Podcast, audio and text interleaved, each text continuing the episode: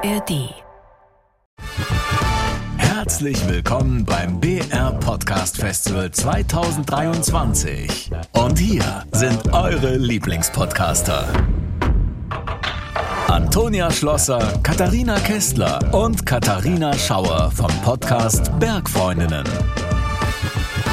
Grüß Gott, hallo und Servus Lars, sage ich mal, weil wir heute in sind. Hier sind mal wieder die Toni, Hallo. die Kati Hello. und ich, die Kati. Und mit uns sind heute eine ganze Menge anderer Hurra! Ganz genau, hurra. Wir nehmen nämlich eine Folge vor ungefähr, ich habe es vorhin kurz überschlagen, 100 Bergfreundinnen und Bergfreunden auf und wir sind mitten im Thema True Crime oder Crime oder zu Deutsch Verbrechen in den Bergen. Und heute geht es in unserer Folge um Alpenzeichen XY spurlos verschwunden in den Bergen. Kathi, sag's uns, um was geht's heute?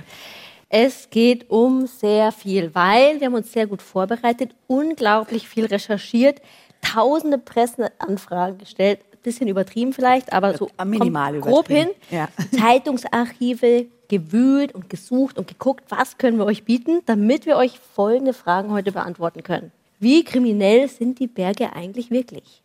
Warum und wie viele Menschen gehen darin eigentlich verloren? Gibt es auch mysteriöse Fälle, die uns in den Bergen begegnen? Wie läuft eigentlich eine Vermisstensuche ab? Und was passiert denn eigentlich, wenn man überhaupt keine Spur mehr hat? Und wie es sich für die Bergfreundinnen gehört, haben wir natürlich wieder zwei sehr tolle Frauen in diesem Podcast. Zum einen Hanna Michelbauer von der Alpinen Einsatzgruppe der Polizei und Johanna Bartos, Höhenretterin der Bergwacht München, die in ihrer Freizeit mit Bergfreundinnen weitersucht, wenn alle anderen schon aufgehört haben. Und ganz ehrlich, ich meine, gibt es eigentlich einen perfekteren Ort für einen Mord als die Berge? Das haben wir uns ein paar Mal schon gefragt. ein bisschen wandern gehen und schwupps, aus Versehen hat man da mal jemand runtergeschubst. Huch.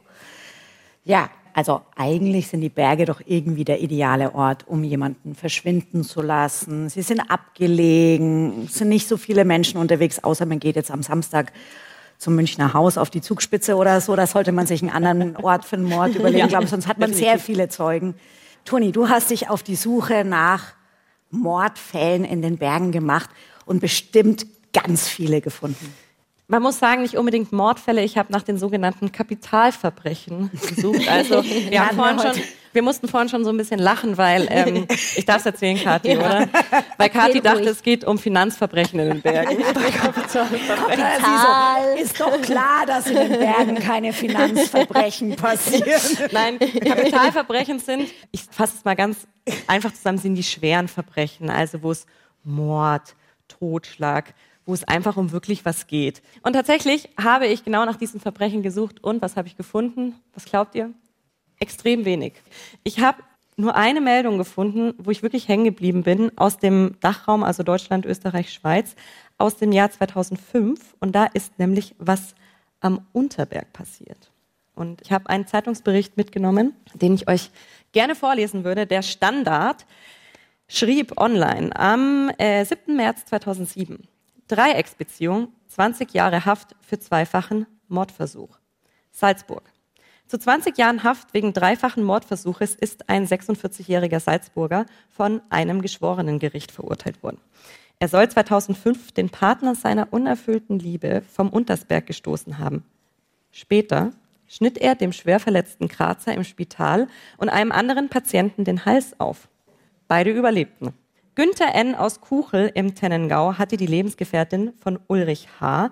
während einer Kur in Villach im Jahr 2003 kennen und lieben gelernt. Die Lehrerin besuchte den erfahrenen Bergsteiger auch ohne ihrem Freund in Kuchel. Die Bergtour auf den Untersberg unternahm sie wieder zu dritt. Günther N. soll hinter dem Rücken der Frau den Grazer absichtlich rund 60 Meter in den Rosittenbach gestoßen haben. Er überlebte und wurde in der Intensivstation des UKH in künstlichen Tiefschlaf versetzt. In der Koje neben ihm lag der 71-jährige Oberösterreicher. Er befand sich ebenfalls im künstlichen Tiefschlaf und wurde als völlig Unbeteiligter in dem Beziehungsdrama Opfer der Messerattacke vom 10. Juli 2005. Der Täter hatte beiden Patienten mit einem Stanley-Messer, weiß ich nicht, was das ist, aber bestimmt weiß es jemand, Marke, okay, ich, den Hals aufgeschlitzt und wie Atmungsschläuche herausgezogen. Daran konnte sich der bisher unbescholtene Angeklagte wegen einer starken Unterzuckerung nicht mehr erinnern. Den Stoß vom Untersberg bezeichnete er als Unfall. Laut Gutachten war er in beiden Fällen zurechnungsfähig. Tja. Es gibt sie doch, die Kapitalverbrechen Ja, in aber sie, sind, sie, sie gehen scheinbar nicht so gut, so, so Nein, also Ja, ein bisschen scheiße gelaufen für den Mörder, würde ich sagen. Ja, aber ich glaube, ich habe das. Gefühl, es ist für alle ein bisschen scheiße Ja. gelaufen, weil ich glaube, die Leidensgeschichte der anderen beiden hätte ich Nee, auch nicht gerne auch nicht. durchgemacht. Aber wenn es mal was gibt, dann stürzt sich natürlich die Presse gleich drauf. Also Ich weiß nicht, ob das der gleiche Fall ist oder ein anderer Fall, weil ich hatte nämlich auch einen Fall recherchiert und der war so ähnlich vom Setup, aber da stand dann drin geschrieben, dass die Person eben nicht aus Eifersucht den da am Klettersteig runtergeschubst hat, sondern weil der ihm zu langsam war. Und weil er da halt so, oh, ist das anstrengend Ich glaube- und mach doch mal schneller, ja. Schwupps. Ich bin ja auch eher so ein ungeduldiger Mensch. Könnte mir das auch passieren? Nein, ich kann euch entwarnen. Nein, mir passiert das nicht. Aber ich habe auch generell ein bisschen recherchiert, Presseanfragen an die Polizei in Österreich und in Deutschland ähm, und habe da mir so ein paar Zahlen zuschicken lassen. Was glaubt ihr, was ist da so? wie viel schwere Verbrechen in den Bergen? Kapitalverbrechen. Kapitalverbrechen. Steuerhinterziehung. Ähm, ich glaube wenig, weil ich glaube, sonst würde man mehr erfahren drüber, über die Presse. Hey, es, äh, das ist einfach Heidiland. Es ist einfach zu schön und zu friedlich und alle mögen sich in den Bergen bekanntlicherweise. Oder wir wissen es nicht. Weil Ja. es halt doch ein zu perfekter Ort. Also wenn man der Statistik vertraut, dann sind die Berge wirklich ein sicherer Ort, weil es gibt echt super wenig Kapitalverbrechen.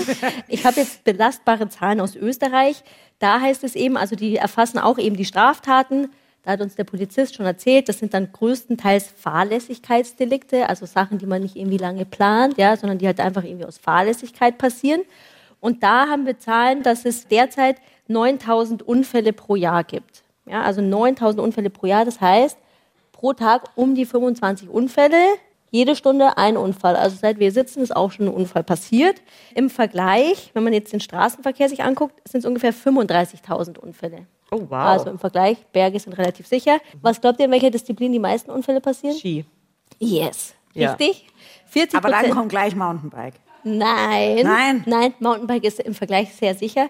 40 Prozent der Unfälle Skifahren, 25 Prozent Wandern, Bergsteigen und dann 10 Prozent ungefähr Mountainbike. Aber das liegt ja wahrscheinlich auch daran, dass einfach Zahl, mehr wie viele Menschen wandern und Skifahren als Mountainbiken. Also muss man wahrscheinlich immer in Relation sehen. ja, Mordermittlungen in Österreich habe ich bestätigt, insgesamt sehr, sehr selten. Dann habe ich nochmal geguckt, wie viele Morde gibt es insgesamt in Österreich. Also nicht in den Bergen, sondern insgesamt fand ich auch wenig. In 2022 72 Morde. Aber eigentlich ist es ja schön. Ja. Eigentlich muss man ja sagen, alles so, wie wir es haben wollen. Finde ich auch. Ich bin auch beruhigt, dass die Berge so Genau. sicher sind. Dir traue ich nicht mehr über den Weg. Sagen, Ich laufe nicht mehr hin vor dir auf jeden Fall. Nee, auf gar keinen Fall. Was tatsächlich häufiger vorkommt, ist, dass Menschen in den Bergen verschwinden. Und die meisten werden auch wieder gefunden, Gott sei Dank. Genau. Also ich habe ein paar Zahlen. Österreich hat die meisten Anzahl an Vermissten. Das sind so um die 300 bis 400 Sucheinsätze pro Jahr. Aber die meisten werden aufgelöst. Ja. Äh, Tirol am zweitmeisten. Da hatte ich jetzt in 2022 125 Vermisste. In Deutschland, vielleicht liegt es auch daran, dass die deutschen Berge vielleicht ein bisschen kleiner sind. Ja, Ja, ja. Wir haben viel weniger. Kann, kann man nicht so schnell Ja. verloren gehen. Da waren es nur so 25 bis 35 auch nicht. pro Jahr. Und davon werden auch relativ viele lebend noch gefunden. Also nur ein kleiner Teil. Österreich 57 Todesopfer, Tirol 26, also die meisten werden auch wieder lebend gefunden. Aber wir haben ja schon zu Anfang gesagt, also alle, die aufgepasst haben beim Thema Alpenzeichen XY spurlos verschwunden in den Bergen. Es bleiben Menschen tatsächlich verschwunden. Und jetzt habe ich eine Frage an unser Publikum. Es gibt da tatsächlich einen unfassbar berühmten Fall von einem sehr reichen Menschen, der losgezogen ist in die Berge und dann als spurlos verschwunden galt. Jetzt gab es erst dieses Jahr, glaube ich, einen neuen Turn in dieser ganzen Geschichte. Weiß jemand, um wen es da gehen könnte?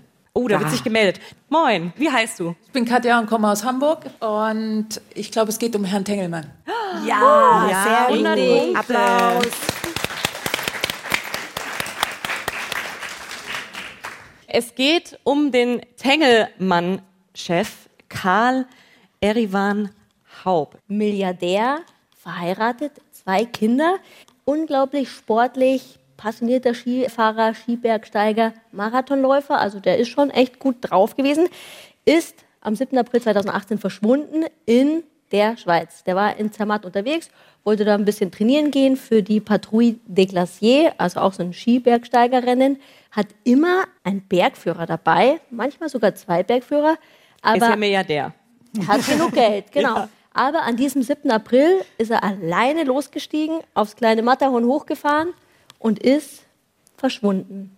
Es gab riesige Suchaktionen, die Bergwacht, die Polizei, Rettungshubschrauber. Tagelang hat man danach gesucht, keine einzige Spur gefunden, wie vom Erdboden verschluckt. Und da fingen dann schon die Spekulationen an. Die Familie hat dann eben in Auftrag gegeben, dass er gesucht werden soll. Es gab interne Leute von Tengelmann, die nach ihm gesucht haben. Und da wurde aufgedeckt über die Zeit, dass er auch Geschäftsbeziehungen nach Russland hatte. Mhm. Nicht dann, nur Geschäftsbeziehungen, glaube ich, oder? Genau, nicht nur Geschäftsbeziehungen. Man munkelt auch, dass es da auch eine weibliche Person gab, zu der es eine engere Beziehung gab. Ähm, und da kamen dann so die ersten Spekulationen, oh, ein Doppelleben. Und das Problematische ist, wenn man halt sehr reich ist, ist ja auch immer so ein Thema Erbschaft, auch Unternehmensfortführung, wer leitet das Unternehmen weiter. Und da ist dann auch eine relativ hässliche Geschichte rund um die Unternehmensfortführung und die Erbschaft entstanden, weil er noch Klassisches Kapitalverbrechen. da hat er das klassische Kapitalverbrechen. Und er wurde dann aber trotzdem für tot erklärt. Dann konnte die Erbfolge eben abgewickelt werden. Aber, und dann jetzt kommt das. Jetzt kommt mein Lieblingsteil in der Geschichte. Genau, was Toni schon gesagt hat. Dieses Jahr wurde dann an die Staatsanwaltschaft in Köln, weil er lebt in Köln oder hat dort gelebt, Beweisfotos äh, eingereicht, die ihn gezeigt haben in 2021, wie er fröhlich von Sicherheitskameras in Moskau erfasst wurde. Und da gibt es eine sehr, sehr spannende Dokumentation. Es gibt auch ein Buch dazu, die das alles ins Detail beleuchtet, das Doppelleben des Tengelmann-Chefs. Also wenn ihr mal keinen Bock mehr habt auf euer Leben, bis die Skitouren gehen in der Schweiz. Wobei, ich glaube, ich glaube, dass diese Theorie noch nicht bestätigt ist, richtig? Also ich das ist noch, auch, es, es wabert so. Aber es wurde tatsächlich von der Staatsanwaltschaft ernst genommen. Also es war nicht so, okay, schon wieder einer mit einer neuen Theorie, sondern es wurde tatsächlich wohl sehr ernst genommen und ermittelt. Ja. Bin gespannt, wie es weitergeht, auf jeden Fall in dem Fall. Aber die Geschichte selber zeigt, das war natürlich ein Fall, das sind die Medien steil gegangen. Ne? Also das kann man sich ja schöner gar nicht malen. Milliardär in der Schweiz auf dem Matterhorn, auch noch ein sauberühmter Milliardär auf einem sauberühmten Berg, verschwindet, wird nicht gefunden.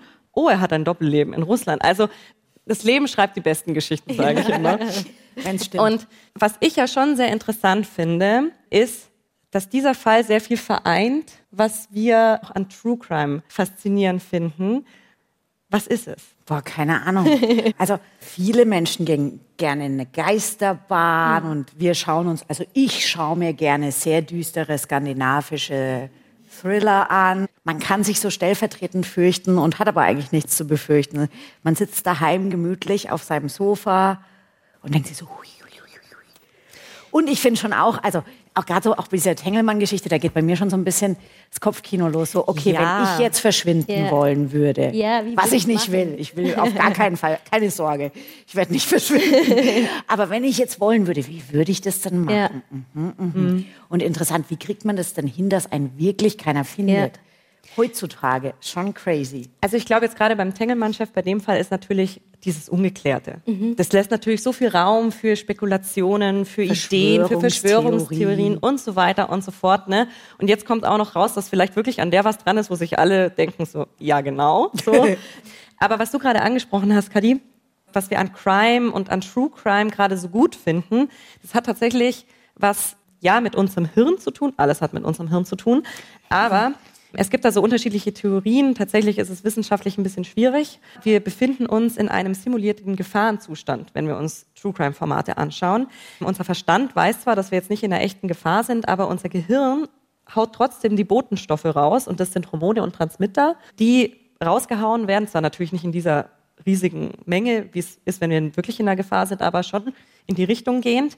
Und wir erleben also diese Gefahr und es äußert sich durch ja, ein Gefühl von Angstfreiheit, teilweise auch einer Stärke, die wir fühlen und ja, wir fühlen uns auch so ein bisschen euphorisiert. Ich glaube, wenn man wirklich in einer Gefahr ist, fühlt man sich nicht euphorisiert, aber das sind eben genau diese Botenstoffe, die da rausgehauen werden. Und deswegen ist True Crime einfach ein sehr, sehr, sehr, sehr beliebtes Format geworden. Ich hätte da noch 20 sehr dran hauen können. Aber was ich schon spannend finde, ich weiß nicht, ob ihr das wusstet, ich wusste, bis wir diese Podcast-Folge vorbereitet haben, auch nicht, dass vor allem Frauen diese True Crime-Formate nutzen und gut finden und so weiter. Und auch da gibt es Theorien dazu, warum Ja, das so ist. ich, ich mich würde mal kurz, da gibt es eine Umfrage nämlich dazu aus dem Jahr 2022. Was würdet ihr glauben, wie viele True Crime Hörende sind Frauen? In Prozent. Prozent meinst du? Ja. das? 80.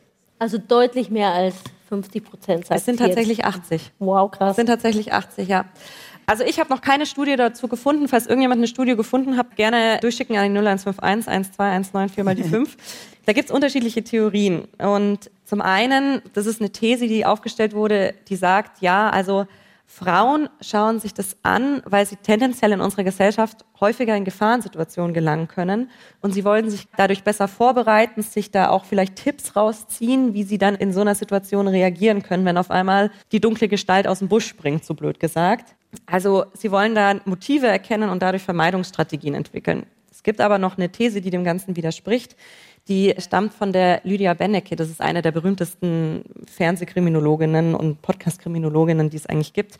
Die sagt, sie glaubt eher, dass Frauen tendenziell ein größeres Bedürfnis haben, Menschen und damit auch Täter und Täterinnen zu verstehen. Also, dass sie einfach sagen, okay, ich schaue mir das an, um zu verstehen, warum macht ein Mensch sowas? Und sie begründet es auch darin, dass sie sagt, ja, man sieht es ja zum Beispiel am Studiengang Psychologie. Das ist auch ein Studiengang, wo es darum geht, Menschen zu verstehen. Und die meisten, die sich darin einschreiben, sind tatsächlich Frauen. Ich glaube, das wird auch auf mich zutreffen. Ja? Also ich finde, mich interessiert das schon immer so am meisten so, hä, warum macht das die Person? Weil jemand ungeduldig ist und schneller will. Ja, was steckt ich, da wohl also bei der, bei der Katharina Schauer habe ich das ganz schnell durchschaut. Ja, aber auch so bei den Tengelmann-Typen. Ich finde das so krass, wie man, Ich finde das auch krass. wie kommt man auf die Idee, so ein Doppelleben zu führen? Warum will der ausbrechen? Wie, kommt, wie gerät man da überhaupt rein? Ja. Ich wüsste gar nicht, wie man da reingerät. Mein Leben ist langweilig. es gibt aber durchaus auch, das muss man auch dazu sagen, und das war auch ein Thema, mit dem wir uns wirklich sehr auseinandergesetzt haben, bevor wir uns dieses Thema gesetzt haben. Ich hoffe, ihr könnt mir folgen. ähm, weil es gibt durchaus in meinen Augen auch sehr berechtigte Kritik an True Crime-Formaten. Ne? Also wir haben uns ja auch jetzt hier einen sehr ja, effekthascherischen Titel mit Alpenzeichen XY spurlos verschwunden in den Bergen und so gesucht. Ne? Aber es gibt da durchaus, gerade auch aus ermittelten Kreisen und auch juristischen Kreisen, Kritik, dass man halt sagt, ja, also es kann zu starken Retraumatisierungen von den Betroffenen durch True Crime-Formate ähm, kommen. Ich weiß nicht, vielleicht haben Leute von euch ja auch Dama gesehen. Das war ein Serienerfolg. Ich glaube auf, ich weiß es nicht, auf irgendeiner Streaming-Plattform Auf irgendeiner, ja. ist mega steil gegangen und da kam dann halt auch im Nachgang einfach raus, dass ganz, ganz viele Betroffene einfach überhaupt gar nicht in diese Produktion eingebunden wurden und da auch gesagt haben, hey, wir finden das überhaupt gar nicht geil.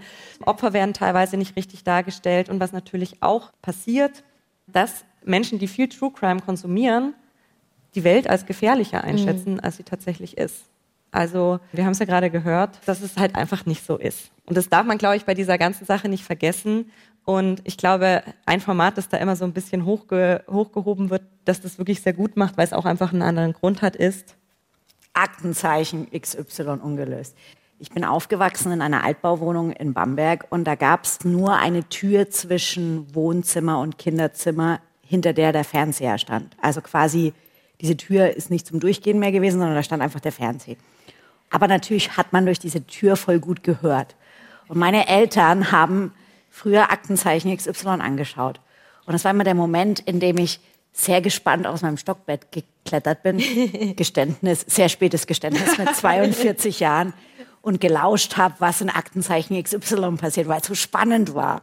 Das Aber ich habe mich nicht gefürchtet, Gott sei Dank danach. Echt? Nee. Meine Geschichte ist, ich hatte, als ich damals noch fürs Studium gependelt habe, habe ich viel auf der Zugfahrt gelesen und da habe ich dann immer so Psychothriller gelesen und so Krimibücher und das musste ich dann irgendwann aufhören, weil ich total verstört war, weil jedes Mal, wenn ich dann im Dunkeln aus dem Zug ausgestiegen bin und irgendwie nach Hause gegangen bin, habe ich mich halt die ganze Zeit nur noch umgedreht. Und es ist genau das, was du sagst. Ich habe dann wirklich alles als viel krimineller gesehen, als es tatsächlich ist. Ja. Und dann habe ich aufgehört und habe nur noch Die lustige, lustige Romane gelesen. Liebesgeschichten. Liebesgeschichten. Liebeskomödien. Lass uns aber nochmal zurück zu dem Karl.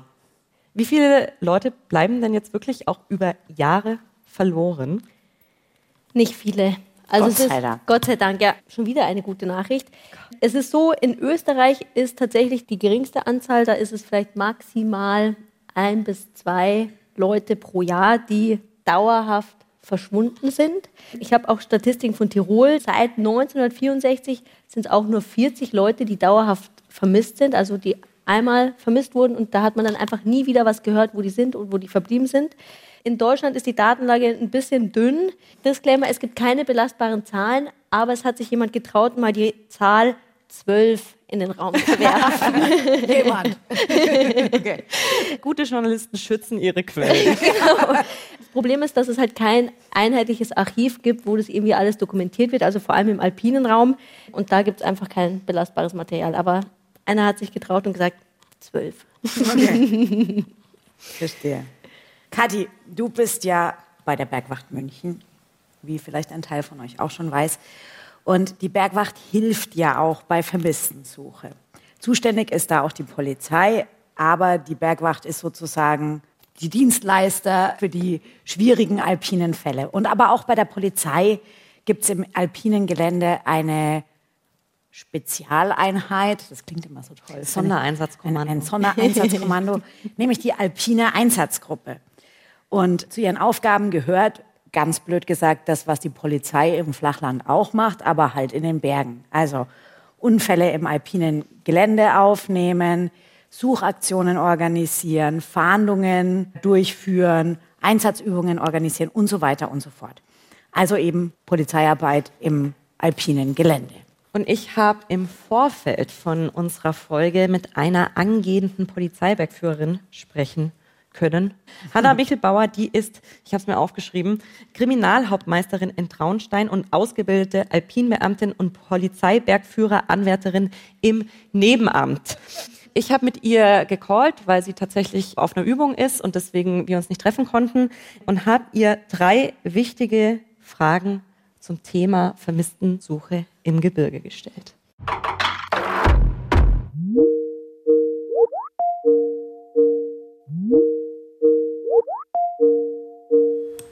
Hallo. Hallo, jetzt. Hi. Hallo Hada. Hallo Toni. Wie geht's dir? Ja, gut. Hattest du einen anstrengenden Tag? Ja, anstrengend, aber lehrreich und hat Spaß gemacht. Was habt ihr denn gemacht? Erzähl mal, wo du gerade bist und warum du so busy bist.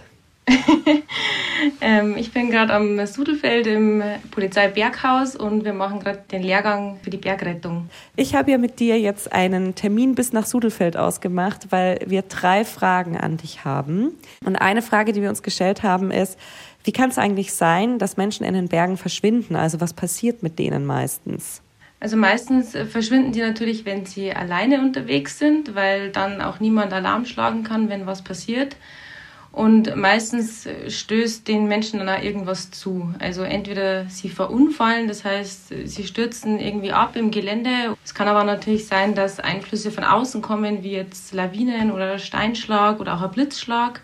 Und was auch immer häufiger dazu kommt, ist, dass die Personen sich auch verirren, verlaufen oder einfach versteigen. Ich versetze mich jetzt einfach mal in so eine Angehörigenperspektive. Ich merke, jemand kommt nicht heim, ist alleine unterwegs. Niemand weiß, wo er oder sie ist. Und dann melde ich mich letztendlich bei euch, also bei der Polizei.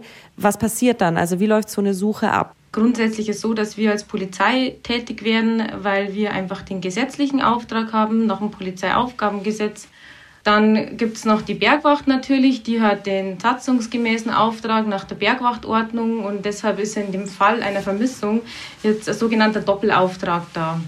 Es wird dann auch eine gemeinsame Einsatzleitstelle gebildet und die Suche dann gemeinsam organisiert.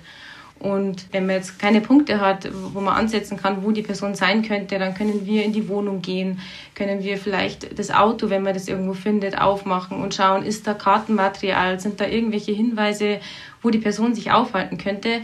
Und diese Möglichkeiten hat zum Beispiel die Bergwacht nicht.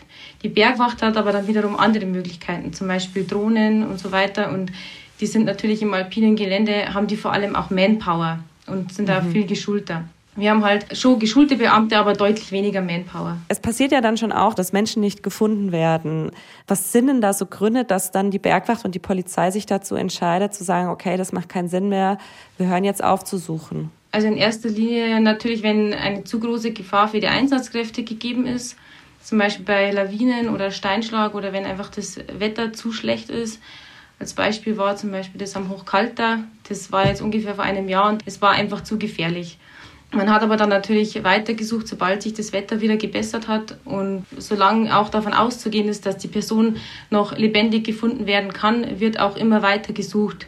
Wenn man wirklich aufhört zu suchen, muss man mit an Sicherheit grenzender Wahrscheinlichkeit davon ausgehen, dass der Vermisste nicht mehr lebt. Also entweder weil zu viel Zeit einfach vergangen ist oder aufgrund der Witterungsverhältnisse. Wenn da jetzt Unmengen an Neuschnee fällt und zudem noch viel Zeit vergangen ist, dann kann einfach nicht mehr davon ausgegangen werden, dass man die Person jetzt im Moment noch lebendig findet. Da muss man halt warten, bis die Witterungsverhältnisse besser werden und dann beginnt man wieder mit der Suche. Die Ermittlungen hören aber deshalb nicht auf, nur weil man nicht vor Ort irgendwie weitersucht, sondern wir versuchen natürlich noch weitere Anhaltspunkte zu finden, vor allem wenn wir nicht genau wissen, wo die Person sich aufhält. Mhm. Aber gibt es dann auch den Fall, dass ihr sagt, okay, man stellt den Fall ein also ganz abgeschlossen wird die Suche nie, nein. Kathi hat richtig viel genickt. Ja, das hat alles gestimmt. das ist ja überraschend. Glück gehabt, Hanna.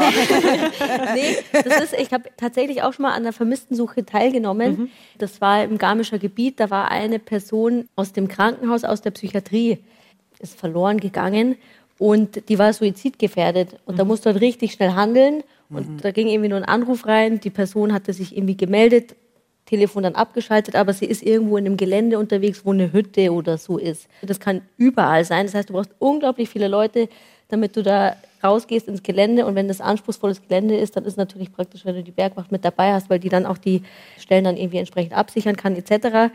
Wie viele Menschen sind da dann unterwegs?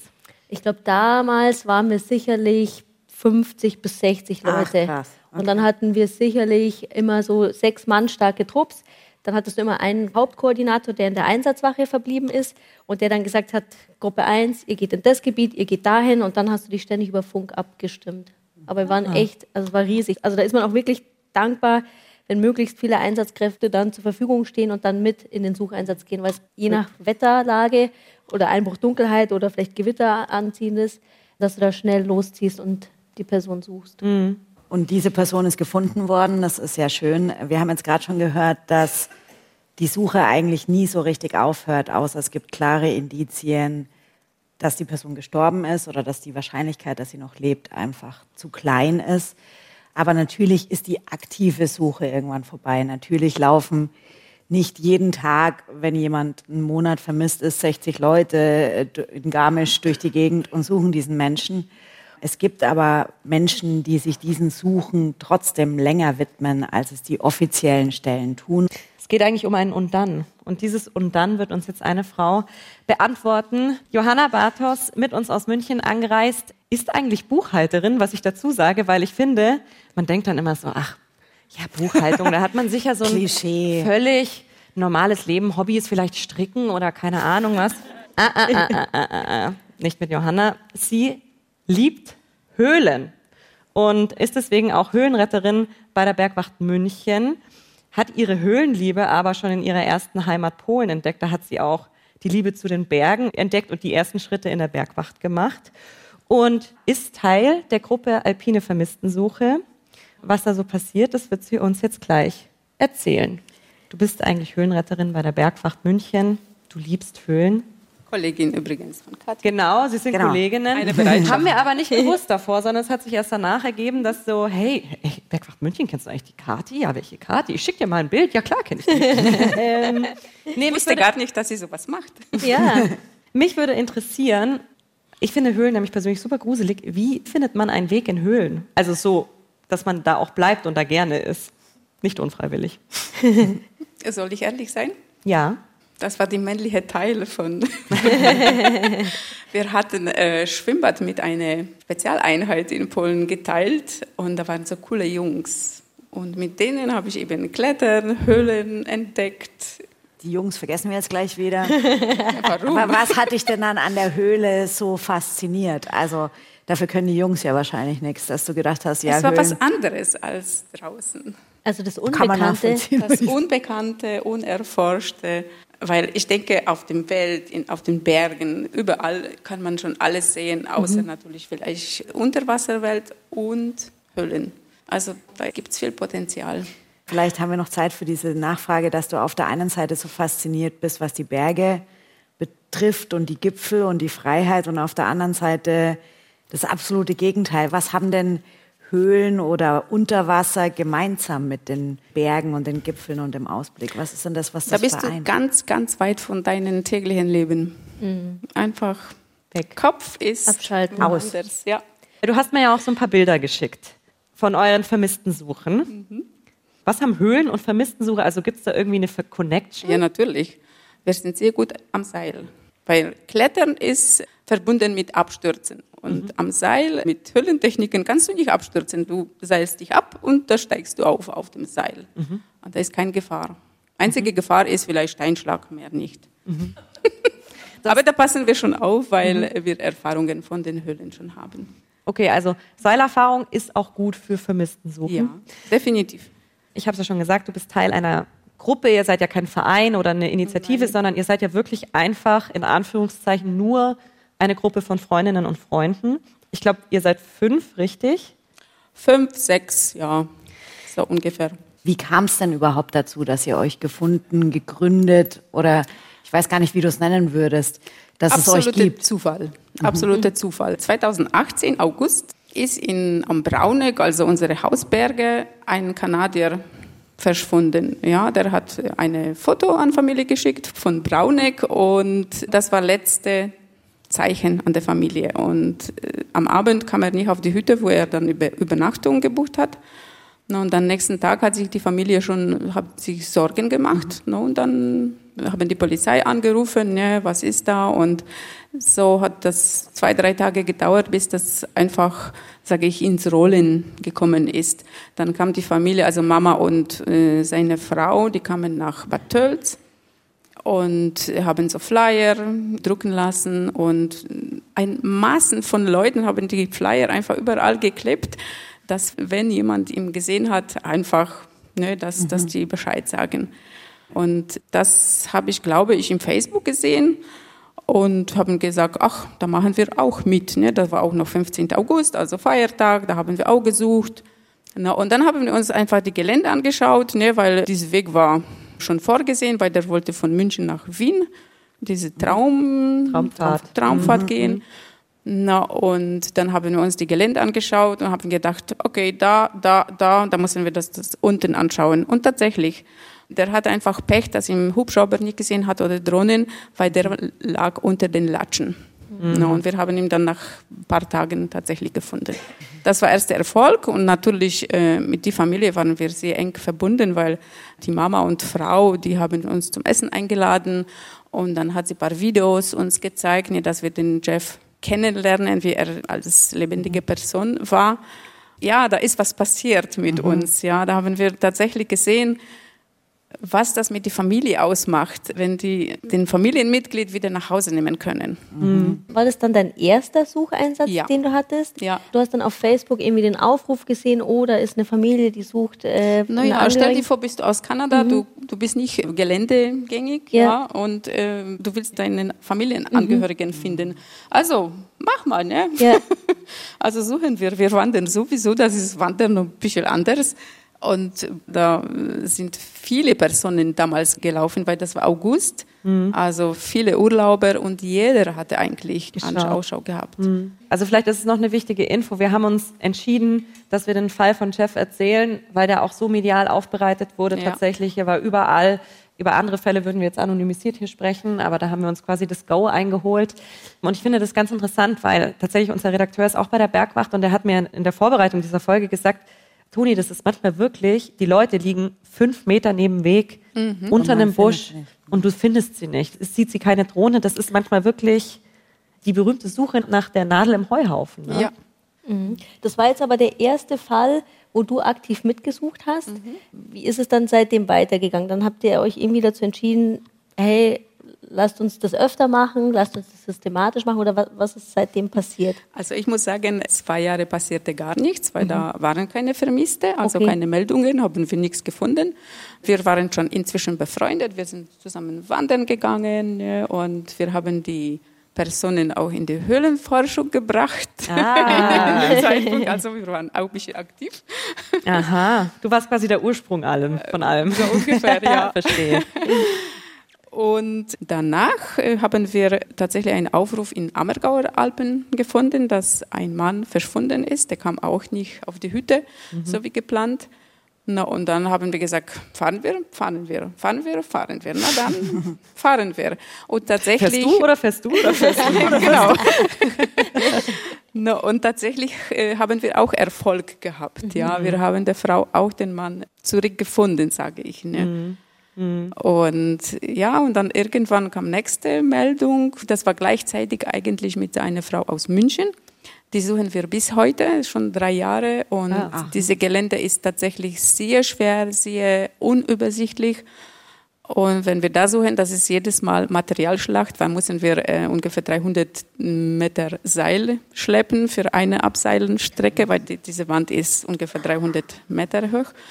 Ja, da brauchen wir schon Mitstreiter, mhm. ne, die das auch schleppen und, und einfach aushelfen. Wie kann ich mir das vorstellen? Wie kommt ihr denn eigentlich dann zu diesen vermissten Fällen? Weil zuerst ist ja immer, die Polizei wird alarmiert, okay, dann holt man vielleicht die Bergwacht dazu, dann wird die Suche vielleicht eingestellt, weil man jetzt irgendwie nicht mehr weiß, wo man suchen soll. Wer kommt dann auf euch zu oder wann werdet, wie werdet ihr aktiviert? Äh, eigentlich wir lesen in der Zeitung, ah, okay. ne, der Z oder wie auch immer oder Allgäu Zeitung, da ist immer ein Artikel, mhm. ah, da ist jemand vermisst und so weiter. Und dann ist die Martina gleich aktiv, ruft die Familie. Polizei, mhm. bittet die, dass die der Familie den, unsere Telefonnummer geben und wenn die Familie will, dann natürlich sind wir aktiv. Mhm. Nach dem die offizielle Suche eingestellt ist. Ne? Also wir stören keine Polizei oder Bergwacht, weil die sind auch mit Hundeführer und mhm. so weiter. Ne? Und das ist auch natürlich, Gebiet ist sehr wichtig, weil zum Beispiel am Watzmann werden wir nicht suchen, weil wir haben die Ressourcen nicht. Ja? Wir haben mhm. keine Hubschrauber, unsere Drohne ist leider verunfallt und die ist halb, oh nein, die, die halb, ja, halb, oh halb gelähmt, die, die fliegt jetzt so schief. Also, oh. äh, es ist leider... Aber Stefan hat schon Schein für, für große Drohnenflüge okay. gemacht, ne, aber wir haben noch die Drohne nicht.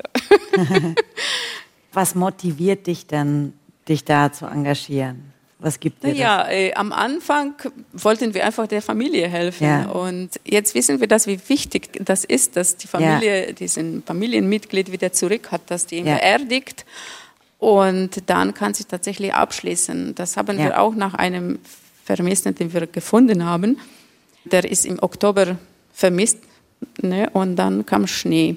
Und die Frau musste warten, bis es Frühling ist, mhm. bis das Schnee im Frei gibt.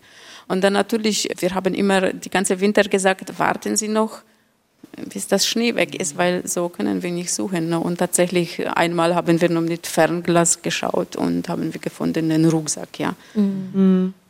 No, und dann natürlich gleich Anruf, mhm. Polizeianruf und dann Polizei macht Rest. Mhm. Die Martina ist dann diejenige, die mit mhm. den Angehörigen eng im Austausch auch ist. Ist es Erleichterung? Ist es Trauer? Ist es alles auf einmal? Alles auf einmal. Also für uns ist natürlich, okay, schön, wir sind erfolgreich, ja, mhm. wir freuen uns, dass wir den Familienmitglied der Familie zurückgegeben haben, dass wir auch ein bisschen Part da mhm. haben und trauern natürlich auch, weil wir erleben auch manchmal die Familien, wie die trauern, ja, mhm. wie denen geht ohne den Familienmitglied. Ich habe dir ja auch in unserem Vorgespräch die Frage gestellt, wie es euch eigentlich geht, wenn ihr ja Erfolg habt quasi. Ne? Du hast ja auch gesagt, das ist für euch ein Erfolg, aber das ist ja auch letztendlich kein Erfolg, der, der groß Freude, also es ist so schwierig zu sagen, ob das Freude macht oder nicht Freude macht. Und da hast du mir auch gesagt, naja, ihr legt es jetzt auch nicht unbedingt drauf an, ja die Vermissten selbst zu finden, richtig? Wir suchen tatsächlich nach Hinweisen, mhm. weil mhm. wenn wir einen Hinweis haben, wir finden Handy, wir finden Rucksack oder irgendwas von den Vermissten, da können wir Polizei anrufen, sagen, da ist was. Und dann natürlich Polizei ist aktiv wieder. Ne? Ich glaube, das war auch so ein bisschen das Thema damals auch bei der Geschichte mit dem Chef, ähm, wo es da diesen Facebook-Aufruf gab. Das war schon auch ein bisschen kontrovers, weil dann natürlich schon viele Leute sich gemeldet hatten, die gesagt haben, hey, da will ich auch mithelfen, komm, ich will da auch suchen helfen. Aber worauf die Leute dann nicht vorbereitet sind, ist ja, das ist ja nicht so, dass ich jemanden finde und der sieht dann so aus, wie, wie er halt aussieht, sondern die sind ja dann teilweise, kann sich jeder selber ausmalen, aber die sehen halt einfach nicht so aus wie wir jetzt.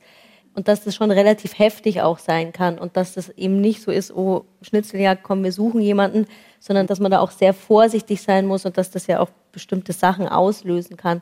Da würde mich jetzt auch nochmal interessieren, ob ihr da auch irgendwie eine Form von Unterstützung habt oder wie ihr auch vielleicht mit solchen Situationen umgeht. Ich weiß nicht, ob ihr sowas auch dann, wenn man tatsächlich so jemanden findet. Bis jetzt haben wir den Bedarf noch nicht gehabt. Wir Ja. haben tatsächlich noch keinen gesehen. Ja? Ja. Also wenn dann von weit, Ja. da kannst du dir nur vorstellen, wie er dann aussieht. Und äh, tatsächlich Bergwacht hat Kit, ja, du kannst Ja. mit jemandem reden. Wir haben nur uns. Genau, KIT aber ist Kriseninterventionsteam. Genau. Und äh, falls was wäre, ich schätze, wir werden einfach miteinander reden oder können tatsächlich Kollegen von der Bergwacht holen. Ja, ich glaube, das wäre schon mö- möglich. Aber ihr achtet da dann auch drauf, dass wenn ihr Ja, wir merkt, wollen, wir wollen uns nicht traumatisieren. Also äh, und ich wir glaube, machen auch keine Fotos. Natürlich, wenn man äh, mit Drohne fliegt, ne, äh, Ja. so wie wir den zweiten Vermissten gefunden haben, da machen wir, wenn nicht immer hast du die Chance, live das gleich zu sehen. Wir machen noch die Auswertung zu Hause von den Bildern, was wir gemacht haben. Ne? Dann siehst du schon, ah, da ist Ah, Rucksack, okay. da ist T-Shirt, da ist irgendwas. Und dann wissen wir schon, okay, in dem Wasserfall oder sowas ist diese jemand. Ne? Und dann Anruf Polizei, da und da, bitte. ich finde das, ich finde das einen ganz großen Punkt, auch diese Kontroverse, die du gerade noch angesprochen hast, Kati. Und ich glaube, das ist auch was, was wir auf jeden Fall nochmal betonen müssen hier an der Stelle. Eure Gruppe, die alpine Vermisstensuche, besteht nur aus Menschen, die extrem gut ausgebildet im alpinen Gelände sind. Und das darf man nicht vergessen. Also, weil du jetzt gerade auch gesagt hast, den Stichwort Schnitzeljagd nicht. Ich glaube, dass da ganz viele Menschen auch natürlich was sehr Gutes darin sehen. Aber man muss halt wirklich aufpassen, dass man sich bei sowas nicht selbst in Gefahr bringt. Und das hat auch zum Beispiel die Polizei mir im Vorfeld von dieser Folge nochmal gesagt. Unausgebildete Menschen sollen nicht einfach losziehen und Genau. nach Menschen im Gebirge suchen. Und deswegen ist es, glaube ich, echt nochmal ganz wichtig zu sagen, deine komplette Gruppe, fast alle sind bei der Bergwacht. Du hast doch auch eine Sunny-Ausbildung und so Sehr weiter. gut und so. in, im Gelände. Wir haben natürlich auch die, die ab und zu dabei sind. Das sind auch normale Wanderer. Also die laufen wir dann nur die Wege Ja. ab und dann gucken, äh, wo Absturzstellen sind und so weiter. Und dann sagen die uns. Also jeder hat, irgendwie hat sich herauskristallisiert, wer was macht. Ja, ja. Was wir sind auch, manchmal ist einfach sehr steile Gelände und äh, wir gehen so weit, wie wir können, wo wir uns sicher fühlen, weil für uns ist wichtig Sicherheit. Also das ist A und O, weil äh, keine Familie von Vermissten wird Freunde haben, wenn da einer von uns verunglückt wegen Suche nach Ja. Familienmitglied. Also das wären die wahrscheinlich ja. nicht äh, gut finden, sage ich nur so. Was mich noch interessieren würde, ist, ob sich dein Bergleben durch deine Erfahrungen, die du mit dieser Gruppe und mit diesen Sucheinsätzen gemacht hast, verändert hat. Hast du daraus für dich und, und wie du jetzt in die Berge gehst, irgendein Ja. eine Konsequenz? Ja. Ja, also ich habe immer auf meinem Rucksack Reko. Ich sage Ja. immer äh, jemanden, wenn ich bist. alleine wandern gehe, wo ich bin. Ich trage mich immer im Gipfelbuch ein. ich trage immer so äh, schreiende Farben, ja, dann falls Also, was ist, dann jemand mich dann sieht, ja, Okay. weil es ist nichts Schlimmeres als jemand, wenn schwarz, grau, grün angezogen ist, äh, dann natürlich, wenn er allein irgendwo abstürzt, das ist echt, also Ja. alle, die die grün, braun, schwarz angezogen waren, die haben wir tatsächlich bis heute nicht gefunden. Krass. Also die, die dann Mhm. orangene, gelbe T-Shirts hatten, die sind tatsächlich da. Die, die haben wir gefunden. Weil da siehst du irgendwo in der Gelände Mhm. Ja. doch Ja. diese Fleck. Ja. Das ist einfach Hammer, ja. Also welche Farbe hat deine Gore-Tex-Jacke? Oder ist auch nicht Gore-Tex? Bestimmt rot. Hast du mich gesehen? Ja, da. Ja, gut.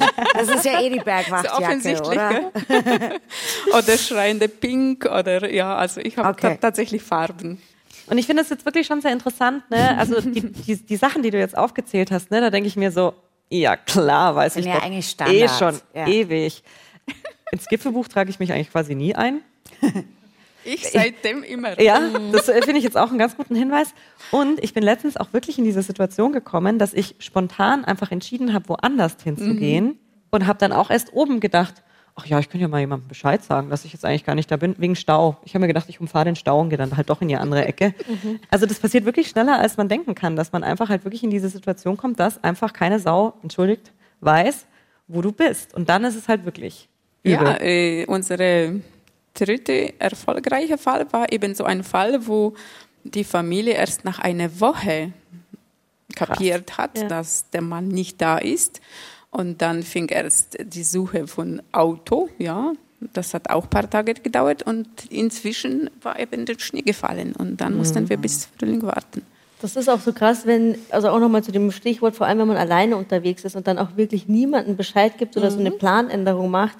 Da gab es auch mal einen Fall, wo ein Ehemann dann allein in- eine Tour gemacht hat und seiner Frau gesagt hat, ich mache Berg A, ist aber dann zu Berg B gefahren und dann hat die Frau dann die Polizei alarmiert, vermisst und die Polizei hat halt Berg A. einfach bei Berg A, Berg A gesucht. gesucht. Und da war aber halt einfach Ah, niemand. je. Und da kannst du dir einfach so viel Zeit sparen, wertvolle Zeit, die du brauchst, wenn du halt schon gleich irgendwie am richtigen Ort anfängst. Und deswegen bin ich auch, also wenn ich allein unterwegs bin, gebe ich zehn Leuten Bescheid, wo ich hingehe und auch immer, wenn ich anspruchsvolle Sachen mache. Alarmzeit natürlich ist ausgemacht, oder?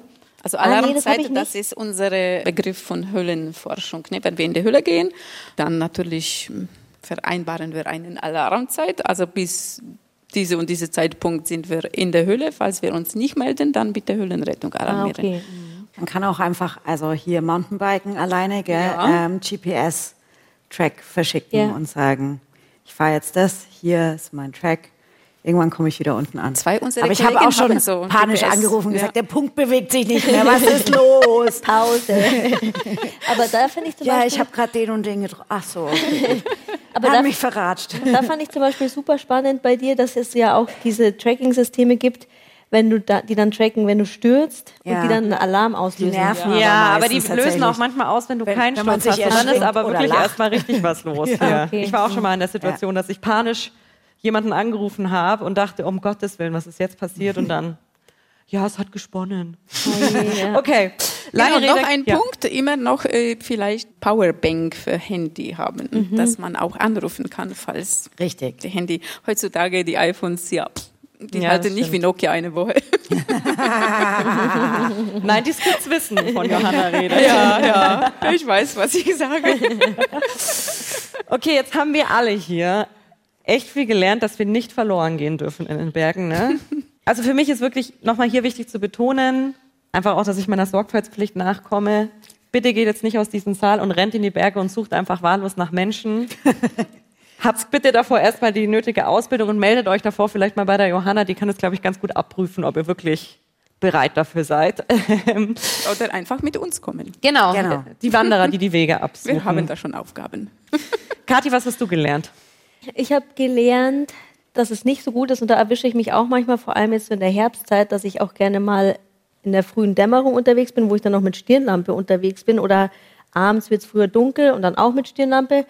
Und dann hast du ganz oft Alarmierungen aus dem Tal, weil es gibt Leute, die sitzen im Tal und die beobachten die Berge.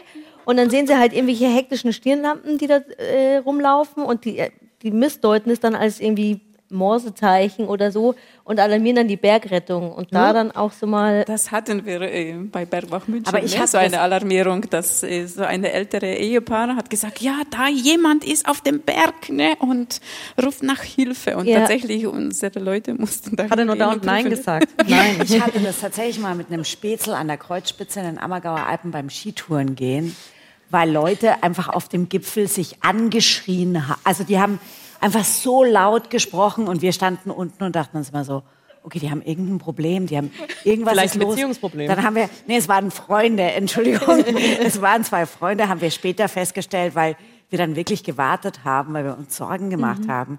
Die haben einen Lärm gemacht Und irgendwann, äh, wir hatten dann tatsächlich schon die Rettung angerufen, die 112 und haben gesagt, die haben halt auch so ein bisschen zu uns gesagt, ja, was wollen wir jetzt machen, nur weil Leute laut reden. wir so, ja, aber es ist ganz, ganz, es ist ganz, ganz seltsam und keine Ahnung. Und keine Ahnung, irgendwann kamen die unten an und sie waren einfach nur sehr engagiert in der Diskussion und haben auch weiterhin, und haben dann gesagt so, ah ja, okay, interessant, das nehme ich jetzt mal mit. Wir haben uns hinterher gedacht, okay, gut, wir diskutieren nicht über das Wahlergebnis. Also nicht viel Nein, Nein sagen mit der Stirnlampe und nicht laut übers Wahl. Ja, genau, ja. genau. Das ist auch gut. Sonst noch was gelernt, Kathi? Ja, und dann natürlich vielleicht auch in meiner Rolle als Bergwachtlerin ähm, schon auch immer den Aufruf. Ich fand es gut, diesen Hinweis, wenn ich eine Tagestour mache, dass ich mich da ins Gipfelbuch eintrage, dass ich auch meinen Leuten Bescheid gebe. Aber auch bei einer Mehrtagestour, wenn man mal unterwegs ist, dass man auch wirklich sich ins Hüttenbuch einträgt und auch dem Wirt sagt, hey, wir gehen da und dahin und da habe ich die Reservierung weil da habe ich auch Zahlen, die häufigsten Alarmierungen sind auch tatsächlich von Hüttenwirten, dass die halt mhm. halt irgendwie wissen, da hat sich einer angemeldet, der kommt aber nicht an oder der ist schon fünf äh, Stunden überfällig. Also da wirklich einfach zwei Minuten sich Zeit nehmen und sich eintragen. Jetzt möchtest du wissen, was ich gelernt habe? Ja, natürlich. Ich habe gelernt, es gibt nicht so viel Steuerhinterziehung in den Bergen. Nein, Spaß. Ähm, die Berge sind ziemlich sicher. Es passiert kein Mord und, oder wenig. Mord und Totschlag. Vorausgesetzt, Kathi Schauer läuft nicht hinter dir und du bist hier nicht zu langsam. Nein, die Berge sind sehr, sehr sicher und das ist ja eigentlich auch ganz schön. Ja. ja. Eigentlich, kann, eigentlich wird man sich nur selbst gefährlich im Zweifel. Genau. Es gibt dann noch so ein paar externe Gewalten, die da auch noch, so eine Lawine zum Beispiel, aber Mörder begegnen, oder einer Mörderin gibt es ja auch, ähm, begegnet man da tendenziell eher selten. Gott sei Dank. Unsere nächste Folge beschäftigt sich dann mit der fiktiven Gefahr in den Bergen, nämlich mit Serien und Filmen, die in den Bergen spielen. Zum Beispiel die Serie Der Pass. Ich bin ein sehr bekennender Fan dieser Serie. Ja, dritte, ich fand die dritte Staffel hat sehr die dritte, die dritte Staffel habe ich noch nicht geschaut. Aber das können wir gerne nicht spoilern. Nachher hin ja, genau. diskutieren, nicht diskutieren oben auf dem Berg. Aber wenn ihr ähnliche Formate kennt oder ähnliche Serien, ähnliche Filme, dann schreibt unbedingt einen Tipp 0151 121 9 und 4 mal die 5.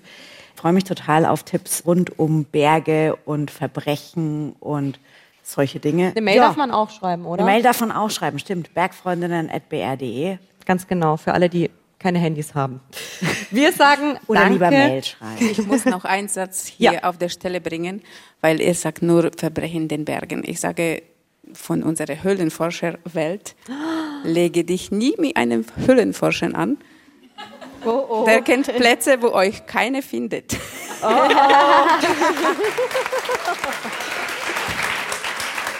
Jetzt Oh, das, das oh. könnte natürlich sein, ne, dass in Wirklichkeit deutlich mehr Verbrechen in den Bergen passieren, als die nur alle in irgendwelchen Höhlen liegen. Da gehen wir dann in der übernächsten Folge. ja, ja, ja.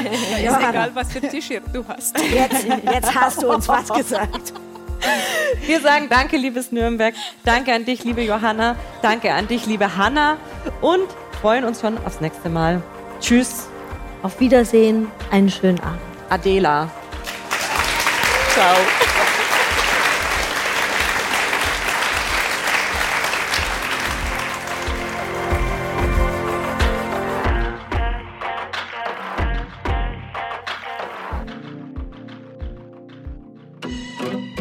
Vorhaben ist, mit dem Gravelbike voll bepackt. Eine Bikepacking-Tour von München nach Paris. Das sind über 1000 Kilometer, mehr als 10.000 Höhenmeter. Pro Tag um die 100 Kilometer. Und unterwegs treffen wir immer mal wieder spannende Menschen, vor allem spannende Frauen. Und ich bin sehr gespannt, ob ich es genießen kann. Mein oberster Gang geht anscheinend nicht rein. Die Taschen ärgern mich gerade wie Sau. Es hat jetzt 35,5 Grad um halb zwei. Wir haben bald 60 Kilometer geschafft und ich verstehe nicht, wo dieser Schwarzwald bleibt. Damit habe ich nicht gerechnet. Ich bin ja zweimal fast auf die Fresse, auf, auf das Gesicht gefallen. Ali, Ali, Ali!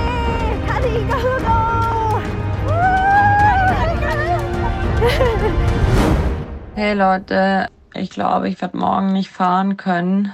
Mir geht's richtig, richtig mies. Hallo, wir sind die Bergfreundinnen, die Kadi, die Toni und die Kati. Unser Bikepacking-Trip nach Paris, den könnt ihr ab sofort nicht mehr nur als Podcast anhören, was ihr natürlich unbedingt tun solltet oder längst getan haben solltet. Nein, ab jetzt könnt ihr ihn auch anschauen und zwar in der ARD Mediathek. Und was soll ich sagen? Es ist unfassbar viel passiert. Es gab Stürze, Platten, Platzregen. Wir mussten durchhalten, wir mussten umplanen und wir mussten auch fast abbrechen. Und ob wir am Ende dann zu dritt am Ziel, dem Triumphbogen in Paris, wirklich angekommen sind, das guckt euch am besten selber an. Bergfreundinnen, Bikepacking nach Paris, die Doku-Serie ab jetzt in der ARD Mediathek.